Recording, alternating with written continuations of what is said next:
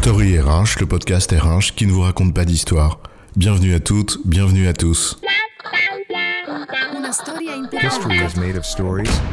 Dans cet épisode, nous allons chercher le sens là où il pourrait sembler évident par nature. Et pourtant, c'est pas aussi simple que ça.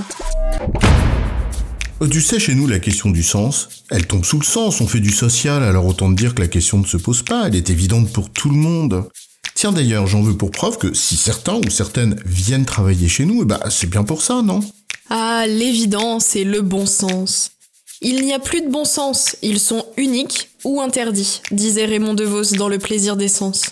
Bon sang de bonsoir, bien sûr que cela fait sens de soigner les gens, de contribuer à la protection sociale ou de faire de l'humanitaire. Cela aligne tout un monde en quête de sens, non? Et pourtant, là où ce sens serait si bon et si évident, eh bien parfois, il est plutôt sans dessus dessous. Alors quand le sens n'est pas le même pour tous, c'est quoi l'histoire? On ne va pas revenir sur le caractère polysémique du mot sens. Le sens a tellement de sens qu'on y perdrait vite le nord. Comme disent les Sénonais et les Sénonaises, ici, c'est sens. Mais est-ce bien le même pour chacun d'entre eux? Une notion polysémique, mais aussi quand même assez personnelle. Oui, mais quand même Tous ensemble, tous ensemble Même en dehors de Lyon. Sans faire de contresens, le sens fait consensus. L'ingrédient essentiel du collectif, le cap qui unit, le voyage qui anime et les valeurs remèdes aux vagues à l'âme. Alors vogue, matelot, la promesse du Nil, la liberté du vent, ça fait sens pour tout l'équipage. Le sens qui unit le collectif, qui fédère et nourrit le sentiment d'appartenance. C'est peut-être le Graal de l'entreprise. Et à cet égard, en première lecture, c'est vrai que certains univers professionnels semblent mieux lotis que d'autres. C'est du bon sens, non?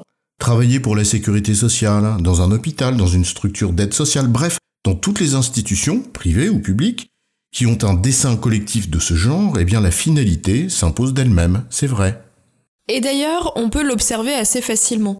Dans ce type d'univers professionnel, les gens exprimeront assez aisément la mission d'intérêt de leur institution. Et le plus souvent, ils y adhèrent et s'y reconnaissent sincèrement. Seulement voilà, il y a deux écueils qui ont une conséquence importante. Le premier, c'est que chacun des acteurs au sein d'une même institution n'interprète pas ce sens a priori commun de la même manière. Et le second écueil, c'est que chacun peut trouver, au sein même de cette institution, un sens personnel plus fort, dans lequel s'engager que celui supposé réunir le collectif en une seule et même raison d'être. Ne nous attardons pas sur le second. Il révèle en fait que le particulier l'emporte sur le collectif chez certaines personnes. Pour le coup, c'est une évidence dans tout projet collectif.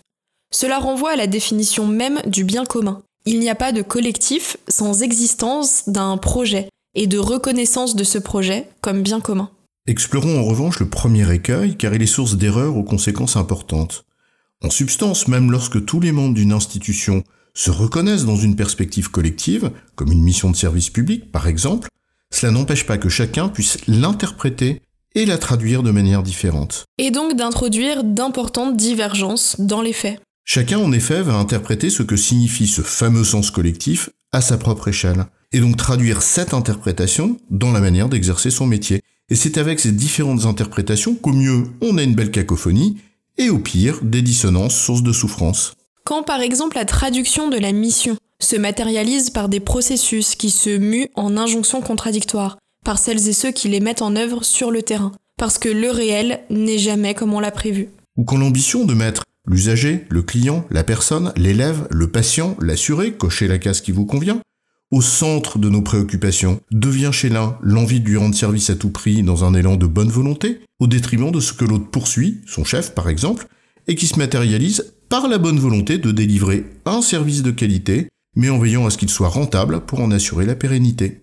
Ou quand les attentes des parties prenantes et partenaires avec lesquels on travaille de fait s'expriment différemment et créent un ensemble de contraintes dont la combinaison a tous les traits d'un enfer kafkaïen, dans lequel le sens aura bien du mal à surnager. Imagine les contradictions entre les attentes des familles, la fatigue des équipes, le contre-pouvoir nécessaire des partenaires sociaux, et les injonctions des autorités de santé pour préserver l'intérêt des pensionnaires d'un EHPAD Quand ce n'est pas le décalage entre la vision d'une entité centrale qui a des exigences d'équilibre économique d'un ensemble vaste et celle d'une entité locale, confrontée à des réalités de terrain, aussi incompressibles qu'incontournables. Les deux traduiront la mission qui les unit dans des termes concrets sensiblement différents, pour ne pas dire plus. Bref, on l'a compris, là où le sens semble faire sens de façon évidente, et bien de toute évidence, le problème c'est que ce n'est pas nécessairement le même sens pour tous. Or, pour qu'un collectif œuvre à la mission qui fait sa raison d'être, il faut un véritable alignement, sinon, eh bien ça part dans tous les sens. Alignement, ça ne veut pas dire appliquer une norme qui s'applique à tous uniformément, ou une forme de standardisation verticale. Aligner, c'est à entendre au sens anglo-saxon du terme. Harmoniser, mettre en cohérence. Exactement. Le grand risque de ces institutions, où le sens semble évident, c'est de partir de l'idée fausse qu'il soit acquis de tous dans le même sens, et que par conséquent on puisse s'affranchir d'en faire la pédagogie. Surtout que de partir de ce présupposé-là, qui est faux par nature, ça peut même en arranger certains. Ceux qui, loin de s'investir pour le bien commun, tenteraient de privilégier leur intérêt personnel, qui sa carrière politique, qui sa future promotion, etc. Et il y en a là, comme ailleurs, ainsi on va la nature humaine.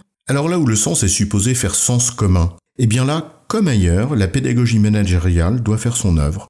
Expliquer sans cesse en quoi la feuille de route contribue à ce sens si évident, expliquer la stratégie qu'on met en œuvre pour la mener à bien, expliquer le lien entre les objectifs de l'équipe et l'ambition collective. Sans oublier le lien avec ce que chacun fait individuellement, mais aussi les décisions régulières qu'on prend dans le flux et le flot de l'activité. Sans compter que tout ceci doit se traduire concrètement pour que chacun comprenne concrètement, je le répète, ce que ça veut dire dans les faits. Bref, les bases du management, quoi. En résumé, travailler dans une institution dont la mission semble faire sens de façon évidente n'affranchit pas des fondamentaux du management, bien au contraire, pour s'assurer que ce fameux sens soit bien compris et traduit de façon cohérente par toutes et tous. J'ai bon, chef? Oui, tu as bon, mais on va pas en faire toute une histoire. Story RH, le podcast RH qui ne vous raconte pas d'histoire. Retrouvez tous les épisodes sur storyrh.fr.